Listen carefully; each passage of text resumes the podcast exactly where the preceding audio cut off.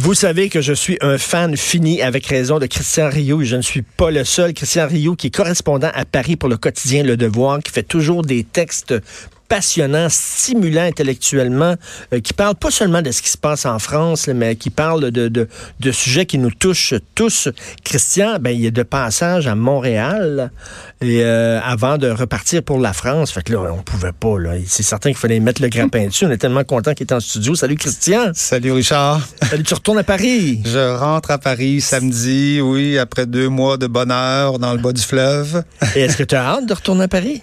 Euh, écoutez, moi, je suis toujours, euh, je suis toujours ambivalent quand il faut retourner. Je, je, je, suis toujours triste de quitter le Québec parce que c'est chez moi, euh, c'est mes amis, c'est mon monde, c'est mon climat, c'est mon pays. Et mais en même temps, je suis toujours content aussi de retourner en France à cause du débat politique, du débat intellectuel que je trouve tellement passionnant et dont euh, je pense on a beaucoup, euh, beaucoup à apprendre nous en particulier. Et j'imagine quand tu es au Québec, tu te sens français. Quand tu es en France, tu te sens québécois.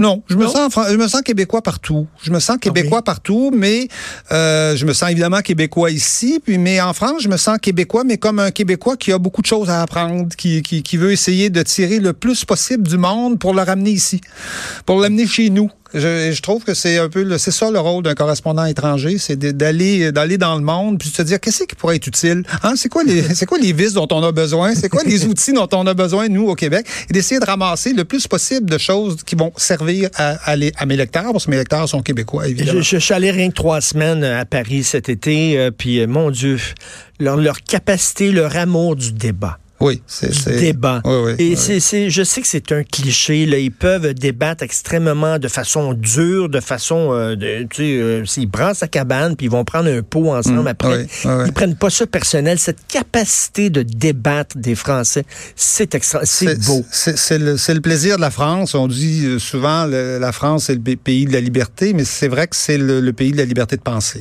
Je pense que ça c'est encore vrai aujourd'hui. Hein? C'est encore vrai aujourd'hui. Et là-dessus, on a tout ça, ça l'était à l'époque de Voltaire, puis ça l'est, encore aujourd'hui. Et c'est vrai que la, vrai que la, la France considère que toutes les idées peuvent être critiquées. Quand on parle des idées, pas, pas des personnes, il y, a des il y a des lois pour protéger les personnes, la diffamation, tout ça, mais quand on est dans le monde des idées, on a le droit euh, de, de, tout critiquer. On a le droit de tout examiner et de, et de dire euh, énormément de choses. Et ça, c'est passionnant parce qu'en France, on, on, le fait.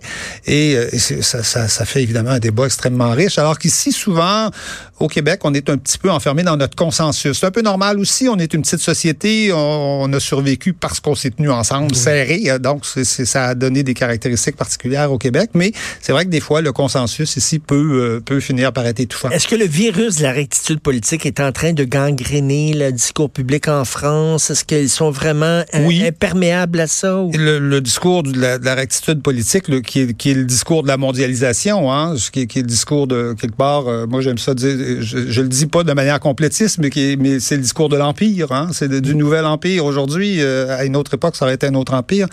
Euh, ce discours-là, oui, est en train de, de, gangréner la France, mais je dirais que la capacité des Français, c'est de, de faire comme Astérix puis Obélix, c'est de, de, résister. Et, et je trouve, moi, j'admire la capacité de. Des fois, les Français résistent mal, ils résistent à des choses auxquelles ils ne devraient pas résister, mais souvent, ils résistent à des choses sur lesquelles ils ont raison de, mais des de fois, résister. Et, et, et là-dessus, il faut les suivre, il faut, il faut apprendre. En tout mais il y a des histoires encore là-dessus. On a appris, c'est quoi? C'est une, une pièce euh, de la Grèce antique là, qui avait été euh, euh, oui, ou même annulée parce qu'il y a eu un blackface pendant cette pièce-là. Donc, tu sais, c'est ce genre de ce genre de nouvelles un, que tu un blackface, c'est ce que c'est ce que certains disaient. En fait, le en fait le, le, le metteur en scène de cette pièce-là, qui est un grand spécialiste de, de, de l'art de l'art antique, a tenté de reproduire des masques de, de, de cette époque-là. Et ça, ça donne que ces masques-là sont sombres, sont ambrés. à la limite, ils sont même pas noirs. Là, ils sont sombres et sont ambrés. Donc, c'est c'est un metteur en scène qui travaille, qui essaie de travailler le théâtre grec pour les, essayer de le restituer dans, dans, dans ce qu'on faisait à l'époque, le plus possible, de se rapprocher du plus possible de ce qu'on peut connaître, en tout cas, de comment se jouaient les pièces de théâtre à l'époque, à la fois dans la scansion, dans, dans, dans, dans, dans, dans les costumes, dans, dans, dans les masques. Et donc, là-dessus, et là, lui, il s'est fait dire un beau jour que ça, c'est un blackface. Voyons il est donc. tombé des nus. Il est tombé des nus. Voyons donc. À la limite, vous savez que 95 des Français savent pas c'est quoi un blackface. Là. Ben oui. Ben non.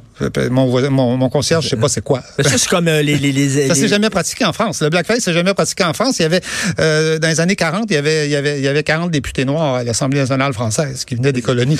Alors, euh, imaginez qu'on n'est pas aux États-Unis, là. Mais, mais c'est comme les orchestres qui, qui veulent jouer de la musique, de la musique baroque avec des instruments de l'époque. C'est un peu, un peu ce, ce, ce, type de recherche-là que ce metteur en scène-là. Donc, donc fait. si Il- à l'époque les masques étaient foncés, mon Dieu, ça n'a rien à voir avec le. le, le- on- C'est encore. rien à voir. C'est strictement rien à voir. Ça fait rire tous les gens qui sont un peu cultivés puis qui savent un peu, euh, qui, qui éclatent de rire en, en entendant ce genre d'arguments, euh, d'arguments euh, ridicules. Ben, J'aime bien quand tu dis ça fait rire des gens qui sont un peu cultivés parce qu'effectivement, c'est le manque de culture qui est derrière ça. Absolument, oui, tout à fait, tout à fait. La question du blackface appliquée ou, ou la question des, des, des obsessions, je dirais, raciales américaines appliquées à toutes les sociétés. Toutes les sociétés n'ont pas vécu le- la question raciale de la même façon. Le rapport au noir ne- ne- n'est pas le même partout. Euh, la France est un pays où la question du blanc et de la couleur, le mot blanc, ça n'existe pas. Personne parle des blancs en France, sauf, sauf, sauf, quelques, quelques importés là, qui, sont, qui ont étudié dans quelques universités américaines. Euh, c'est un autre contexte. C'est- autre chose. Et, et en tout cas, moi, comme correspondant étranger, j'essaye de pas appliquer les obsessions américaines ou les obsessions Oui. québécoises euh, aux, aux Français. J'essaie de comprendre les Français ou, ou les Allemands ou, ou les Britanniques. C'est c'est toute la tentation de refaire l'histoire à la lumière d'aujourd'hui. Je veux dire, Les masques étaient sombres à l'époque. Oui. Lui, c'est un spécialiste de la. Grèce Mais, mais antique. voyez-vous, les Français, les Français ont résisté parce qu'ils ont redonné la pièce dans une plus Ah grande oui? salle. Dans une plus grande salle, le ministre de la Culture a protesté. euh, euh, donc, le, le metteur en scène a clairement été soutenu par euh, par l'État, en tout cas par par le ministère Comme de la Ariane, Culture. comme Ariane Mnouchkine qui a présenté Absolument, Canada. abso- absolument, absolument. Canada. Donc les, les Français là-dessus, je pense, ont réagi, ont réagi, ont réagi correctement face à un code, de, un code de censure, hein, il faut bien le dire, de censure Tout évidente. à fait. Christian, t'es- bon, tu étais à, à Rimouski, dans le, bas, dans le bas du fleuve, mais tu, tu regardais ce qui s'est passé. ce qui Eh oui. En France, bien sûr. Tu n'étais pas complètement décroché. Pas totalement, non. Alors là, il y a eu un G7 et là, on sait que Angela Merkel euh, va quitter. L'Europe se cherche un nouveau leader. Macron euh, a tenté de, de, en- de, de prendre la, la balle au bon en disant, ben, ça va être moi maintenant. Est-ce qu'il s'en est bien sorti, Euh, je pense qu'Emmanuel Macron s'en est très bien sorti de ce de ce de ce G7 euh, pour plusieurs raisons.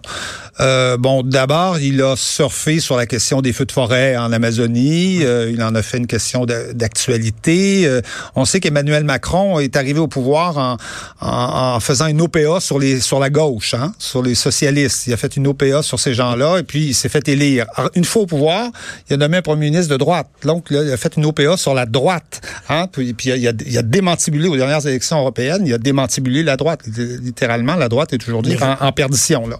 Euh, et là, Aujourd'hui, il a besoin de raffermir sa gauche, de revenir à gauche, et il le fait par le biais de l'environnement. Et visiblement, je pense que son action euh, au G7 c'était lié à ça.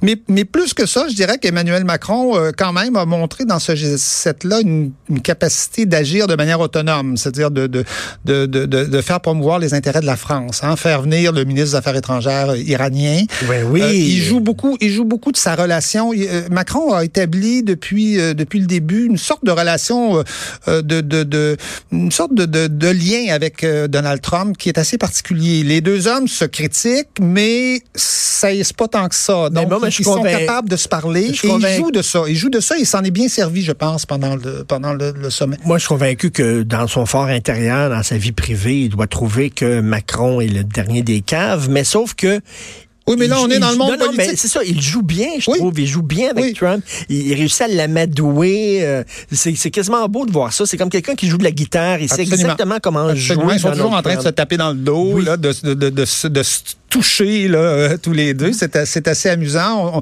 On, on a vu ça aussi au moment des commémorations du débarquement de Normandie. Il n'y a euh, pas en deux hommes, il y a pas deux hommes plus opposés dans le style. Oui, mais il sait jouer de ces contradictions-là et il sait jouer des contradictions parce que bon, l'ennemi, l'ennemi de Macron, c'est pas l'ennemi de, de Trump, c'est pas Macron, c'est Merkel.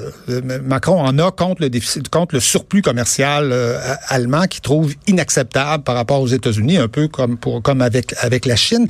Et donc euh, Macron a compris ça, tranquillement compris ça, a compris qu'il y avait des oppositions entre Merkel et Trump et qui pouvait là-dedans peut-être faire avancer certains intérêts de, la France. Et ça, je, pense que c'est- Trump nous annonce un peu une nouvelle époque, c'est-à-dire le retour aux intérêts nationaux. Dans, dans, les politiques étrangères. Et peut-être que Macron a compris ça, a compris qu'il pouvait, dans la situation actuelle, faire avancer les intérêts de la France entre l'Allemagne et, euh, et, et, Donald Trump, parce que l'Allemagne va mal, l'Allemagne est sur le bord d'une récession, Emmanuel, euh, euh, Madame Merkel est, pas loin d'une démission, enfin on ne sait pas si ça va mm-hmm. terminer son, son mandat, du moins elle est, elle est beaucoup, elle est terriblement affaiblie. Et, et, et Macron, contrairement à ce qu'avait fait Hollande, euh, contrairement à ce qu'ont fait, les, ont fait ses prédécesseurs, Macron essaie, je pense, quand même de promouvoir les intérêts français à l'étranger. Et ça, c'est nouveau et c'est intéressant. L'Europe existe, oui. Euh, Macron est européen même à la limite européiste. Euh, on peut le critiquer sur ces questions-là, mais de faire avancer les intérêts de la France dans un, dans un, dans un G7, en tout cas, les Français, ça leur, ça leur fait plaisir et c'est nouveau, je dirais. Est-ce qu'il a redoré son image? Parce qu'on sait, dans, les sondages, bon, il perdait beaucoup de points dans les sondages. Ça allait pas très fort, euh, Macron, mais on dirait avec, avec le G7, il a réussi à comme tourner un peu la, situation. oui, je pense qu'il a, il, a, euh, il était évidemment au plus bas à l'époque de, la révolte des Gilets jaunes et tout ça. Il a passé une année, une année terrible. Emmanuel Macron, ça aurait pu, ça aurait pu mal se terminer. Hein. Ça aurait pu se terminer en élection générale ou en, ou en démission. Ah oui. enfin, démission ah du premier ministre au moins. on aurait pu se retrouver dans cette situation-là. Il s'en est plutôt bien sorti. ceci dit, et je pense que sa cote, oui, remonte. Euh, il est en train d'essayer de reconquérir sa gauche. Comme vous dites, il joue, il joue un jeu euh, d'équilibre assez, euh, assez nuancé, hein, assez, assez complexe. Des fois, c'est un peu, il faut aller chercher un peu les, gens à droite, un peu les gens à gauche, et, et, c'est facile de faire des erreurs. Il le fait, je pense, de manière assez habile. Il, il, a quand même, Emmanuel Macron, beaucoup de difficultés à entendre, je dirais, ce que dit la France profonde. Et c'est ça, c'est ça son, c'est ça son grand, son grand problème, ce que lui disent les régions, par exemple. Il a mal géré l'affaire des Gilets jaunes. L'affaire des Gilets jaunes, il n'a rien compris aux Gilets jaunes. C'est-à-dire, il a, a, pas, il a, bien éteint l'incendie, mais il n'a pas compris la cause de l'incendie. Et c'était tellement comme, ça représentait tellement Paris qui est sourd au, au, cri des régions. Absolument. C'est les nouvelles classes favorisées, euh, celles qui vivent des communications, celles qui sont de, dans l'informatique, dans les nouvelles technologies, qui n'arrivent pas à comprendre qu'il y a des gens euh, qui sont souvent à, 50 km de chez eux, qui souffrent et qui, eux, euh, vivent des emplois précaires, surtout perdent, perdent, ont plus de services de, de l'État dans leur, dans leur petit village, l'épicerie ferme, la boulangerie ferme, l'école, etc. Et et ça, euh, et ça, je pense qu'Emmanuel Macron l'a pas, l'a pas vraiment compris. Ce qui fait que c'est toujours latent, c'est toujours présent là, et il y a, y a, pas, il y a une grande partie des Français qui, qui, lui font confiance sur certains sujets, mais sur ces sujets-là, euh, pas, pas, vraiment. Et ça, ça, ça, risque de le rattraper durant son, durant la fin de son mandat. Et ceux qui critiquent beaucoup Macron, là, je pense par exemple à Michel Onfray, mettons là. Oui. C'est proche de la théorie du complot là, qui disent que ce gars-là a été mis là par les, une oligarchie, par des riches euh, pour euh, mondialiste, pro-mondialisme et tout ça, qui représente cette caste-là, qui l'ont littéralement monté, là, puis, euh, puis qui l'ont déposé sur le trône. T'en penses quoi de, de, mais, les critiques que fait Michel Onfray, je pense que c'est euh, Emmanuel Macron aurait, aurait, aurait, raison de les entendre, aurait, aurait intérêt à, les entendre. Michel Onfray n'est pas et, pas, je pense, un complotiste. Et pas, c'est, un, Michel Onfray, c'est un, c'est un Girondin. Hein? Il y avait les Jacobins, les Girondins à l'époque de la, Révolution française. Les Girondins étaient plus dans les régions puis défendaient l'autonomie des régions. Et Michel Onfray, c'est quelqu'un qui est extrêmement, c'est pas un Parisien, c'est, extrêmement attaché. C'est un, philosophe qui a créé une université populaire en région. À, Caen. Oui, exactement. En région, absolument. Qui et qui vit, dans, cette, dans, ces régions et qui comprend justement la, et, et, qui a, qui a cette optique-là. Euh, il n'y a pas du tout l'optique euh, l'optique parisienne euh, euh, des, des, bobos parisiens, pas du tout. Il est très en réaction contre ça et je je dis pas que tout ce que dit Michel Onfray a, a du sens, qui exagère pas parfois. Je pense que ça, ça, ça, lui arrive dans le débat, mais il a une sensibilité en tout cas aux, aux, régions et, et, et, à ces gens-là. Et je pense qu'il faut les écouter ces gens-là parce que si on les écoute pas, ça va aller mal. ça va aller mal et les gilets jaunes, ça va se reproduire et on peut pas vivre dans une société société où, euh, où tout le monde, quelque part, bénéficie pas un peu de, de, de la croissance, de la croissance économique. Il faut en donner à tout le monde et on peut pas, pendant trop de périodes de temps, euh, pas donner, euh, pas, pas, donner des choses, même à des gens qui, effectivement, c'est pas eux qui, qui produisent les richesses d'aujourd'hui, c'est pas eux qui sont à l'avant-garde sur le plan économique, mais qu'est-ce qu'on ferait sans nos régions? Qu'est-ce qu'on ferait oui. sans, sans, sans, sans, des producteurs agricoles? Qu'est-ce qu'on ferait sans, sans, sans tout le tissu social qui est, qui est là et qui est fondamental, qui fait notre identité euh, très, très largement? Donc, et je pense que Emmanuel Macron aurait au moins aurait, aurait intérêt à entendre et ce on, que dit Michel On a beaucoup reproché la, la, la, violence aux Gilets jaunes, mais moi, j'avais entendu euh, quelques Gilets jaunes euh, représentants de ce mouvement-là qui disaient, mais regardez là, les, les, les, banlieues, là, les banlieues où il y a beaucoup de, de beaucoup de, d'arabo-musulmans, par exemple, dans des banlieues, des ghettos, tout mm -hmm. ça. Euh, quand ils ont commencé à mettre le feu, puis tu sais, on les a entendus on les a écoutés. Mmh. Euh, quand ils ont commencé à renverser des autos de police et tout ça, là, soudainement, on a construit des centres culturels dans ces banlieues-là. On a dépensé des millions de dollars pour, euh, effectivement, on a dit, ben, ils ont dit, c'est comme ça que ça fonctionne. Si tu mets pas le feu quelque part, t'es mmh. pas entendu. Mmh. C'est ça qu'ils ont dit. Oui, on ça, peut pas, on peut pas leur donner peu. C'est un peu la, la, tristesse de, de notre oui. époque et du monde médiatique d'aujourd'hui. Il faut, euh, il faut souvent, et Donald Trump est l'exemple euh, flagrant de, de, ça. Il faut souvent faire des déclarations tout à fait extrémistes pour euh, pour pour pour passer pour passer dans les médias. Ça devrait être une leçon, en tout cas pour pour nous les journalistes, pour nous les journalistes, de, de, de faire attention oui. à, à, faire entendre des gens qui ont un discours modéré et de pas juste parler de ceux qui ont un discours qui ont, qui ont un discours euh, extrême. Mais euh, oui, la violence des Gilets jaunes, mais les, les, les, je dirais qu'il y a eu deux sortes de violence des Gilets jaunes. Il y, a eu, il y a eu les premiers Gilets jaunes, qui étaient des gens qui venaient des régions. Moi, je les voyais arriver à Paris. Là. Ils, ils débarquaient à Paris avec leur, leur, leur, leur, leur carte sur, sur, sur le téléphone. Ils, ils, cherchaient la nuit des Champs-Élysées. Okay, c'est la, première fois, la première fois qu'ils allaient à Paris ou presque. Combien de Gilets jaunes j'ai vu arriver à Paris? C'est à peu près la première fois qu'ils arrivaient, où ils étaient, ils étaient déjà venus, mais il y a longtemps. Ils étaient perdus dans la ville. On les voyait, on, on les regardait, ces coins des rues, puis on les reconnaissait. Ça, c'est un gilet jaune. C'est sûr, c'est sûr. Un peu comme à l'époque, quand on reconnaissait les gens de la RDA là, en Allemagne, hein, parce que oui, lui, oui, oui. il arrivait de, il arrivait de, de, de l'Est. Et donc... Euh, qui étaient vus comme des pecnos, là, finalement, par les Parisiens. Oui, exactement. Et c'est vrai qu'il y a eu des gestes de violence commis, commis par ces, ces gilets jaunes, mais euh, je dirais que la violence qu'on a connue après, parce que le mouvement s'est développé beaucoup après, et, et après, on s'est aperçu qu'il y avait plus juste des gilets jaunes. Ces gens-là, euh, quelque part, à un moment donné, sont rentrés chez eux, ont quitté le mouvement. Les plus radicaux sont, sont restés. Et on, et on a vu plutôt des gilets jaunes d'extrême gauche, euh, moins, beaucoup moins nombreux, arriver avec des slogans, euh, par exemple CRSSS. Les premiers gilets jaunes, ils arrivaient, avec, ils arrivaient avec le drapeau français. C'est tout ce qu'il y avait. Il n'y avait pas de pancarte, il y avait des drapeaux français.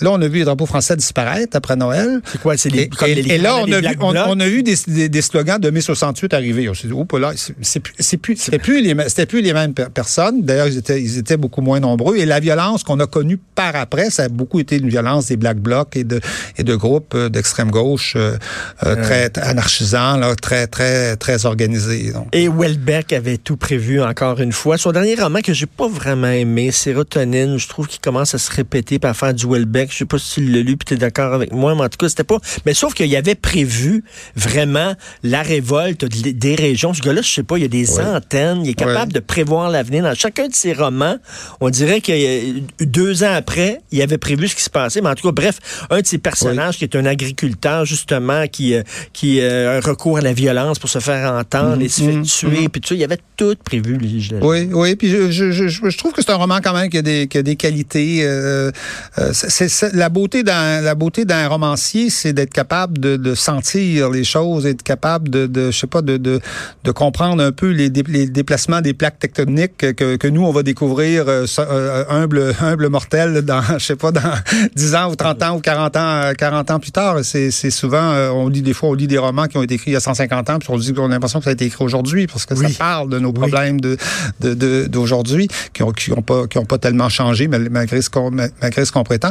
Et, et, et, euh, et Welbeck justement c'est quelqu'un qui est sensible justement à ces, à ces gens-là, à ce, à ce, au monde ordinaire, ce qu'on appellerait nous les Québécois le monde, le monde ordinaire, monde ordinaire qu'on appelait dans les années 70 le monde ordinaire. C'est quelqu'un qui est sensible à ces, à ces gens-là puis qui essaie de qui essaie de comprendre un peu ce qui se passe, même si ça demeure un pessimiste hein, euh, euh, total, total. Mais c'est je, je, trouve que c'est un, un, un bel écrivain et on apprend toujours des choses quand on quand on ça. Tu rentres en France en même temps que la rentrée littéraire. Écoute, moi, à chaque fois que je vais à Paris, les librairies mmh. à Paris, c'est des temples.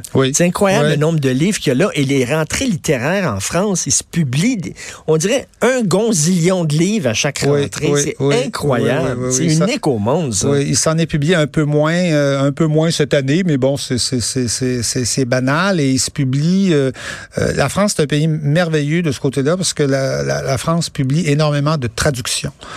Si vous voulez, autant les États-Unis, évidemment, sont le premier, premier éditeur de livres au monde, mais ne publie que des livres écrits en anglais. Alors qu'en France, on, trouve des auteurs italiens, on, trouve toute une littérature italienne, tout un, paquet de, d'essais, d'essayistes italiens qui sont d'une qualité, euh, moi, qui me, qui me renverse euh, souvent. On trouve des essais d'Europe de l'Est, on trouve des Russes, on trouve des... Donc, c'est la France reste de ce de ce côté-là, euh, je dirais, une, une, une, grande capitale internationale dans, dans le domaine de l'édition. C'est en France euh, qu'on a publié les, les, dissidents russes, souvent. Euh, oui, en, en, en particulier, c'est ça. Et ça reste vrai, ça reste vrai aujourd'hui. La France reste un lieu où on publie les gens du monde entier, contrairement aux États-Unis où on, où on attend que tu écrives en anglais. Tu sais. Kundera est écrit en français. Absolument, oui. Casanova a écrit, mais, tu, les Américains attendent que tu écrives en anglais. Pourquoi moi, quand j'ai l'année que j'ai passée aux États-Unis, on me dit pourquoi pourquoi t'écris pas en, anglais? Ben là, je dis dans une prochaine vie peut-être, mais pas pas dans celle-ci, pas dans celle-ci. Mais les Américains attendent que tu écrives en anglais, alors que les Français attendent pas ça. Ils te traduisent. C'est vrai. Et qu'en est-il du débat sur la coexistence avec l'islam en France? Euh, Il me semble que c'était un peu plus calme cet été. Il y a eu l'histoire des burkinis dans les piscines publiques. Il y a eu plusieurs textes là-dessus, mais oui. bon. Oui, ben, ben, vous en parliez tout à l'heure des, des burkinis, ça, ça, ça, ça a pas abusé grand monde. Tout le monde a bien compris. C'était à Lille, hein, notamment, euh, que ça s'est ça s'est passé. Tout le monde a bien compris que c'était un peu des groupes organisés, ben, euh, des militants qui, qui, faisaient ça pour pour faire pour faire un peu un peu parler d'eux. Et donc on ça, on commence un peu à être habitué à ça. Là, faut pas pas ils ont plus accorder trop d'importance. Je trouve que c'est souvent c'est les médias qui accordent une telle importance à ce genre de, de petits gestes militants faits exprès pour pour, pour, pour provoquer un effet un effet médiatique. Mais écoutez, je pense que la France est, est, est est, dans une situation euh, complexe à l'égard de sa minorité euh, arabo-musulmane. Une grande majorité de, de, de, de, cette population-là euh, s'intègre, respecte les lois, mais une minorité influente euh, influente, euh, grandissante même, je dirais, euh, elle choisit de ne pas s'intégrer et, et, a comme politique de, de dire, il n'est pas question qu'on s'intègre à la vie à la, à la, vie française, à la société française, et donc et même on dénigre, on dénigre la l'identité l'identité française. Et ça, ça, ça va continuer à créer des problèmes. C'est un débat qui va C'est un débat qui va se poursuivre tant que pas, pas, pas parce qu'il y a des arabo-musulmans, mais parce qu'il y a des certains, une minorité arabo-musulmane quand même assez influente et assez assez consistante qui euh, qui euh, choisit de ne pas s'intégrer. Et ça c'est ça euh, je pense que les Français accepteront pas de vivre de vivre avec ça. ils vont ils, vont ils vont devoir trouver des façons de de de de, régler ces problèmes-là de manière pacifique, de manière de manière démocratique, mais c'est un défi à long terme, c'est un défi c'est un défi sur le long terme rappelant, encore que l'immense majorité et notamment les générations précédentes en tout cas beaucoup ben oui, plus euh, facilement. Et, et, écoute, un des trucs qu'on apprend de la France en terminant, je suis allé, euh, quand, quand, je suis allé à Paris, dans une près, près des, Jardins du Luxembourg, juste en face, une librairie de droite. Oui, une librairie, une petite librairie tenue par des jeunes. et c'est tout. Et, je me suis rendu compte qu'en France, la pensée conservatrice, pas l'extrême droite, la pensée conservatrice, la pensée de, de droite, euh, droiticité.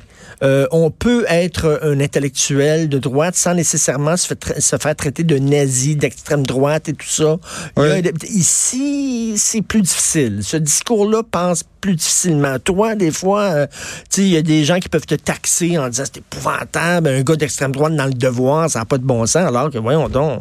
Mais, mais écoutez, je pense que toutes les, toutes les sociétés ont besoin euh, d'une pensée qui, qui, qui, qui, fait la promotion du changement, de la nouveauté, et d'une pensée qui fait la promotion du, du, de la conservation. C'est-à-dire que c'est de la confrontation des deux que naît, euh, la, que lumière. naît la lumière, oui, que naît que, que, que des décisions éclairées éclairés se, se prennent. On peut pas vivre juste dans une société progressiste. Vivre une société progressiste, à la limite, ça va devenir infernal. Comme vivre dans une société qui serait uniquement conservatrice, ça serait, ça, ça, finirait par être un, un enfer et, et, un ghetto. Il faut vivre et selon les choix, selon les choix, on, on peut être plus ou moins conservateur. Et, et ça, ça vaut autant à mon avis pour la gauche que pour la droite. On peut être parfois conservateur sur certains sujets et parfois plus progressiste sur d'autres sujets. Et je dirais ceux, vous savez, ceux qui nous, c'est qui qui nous a ramené le conservatisme?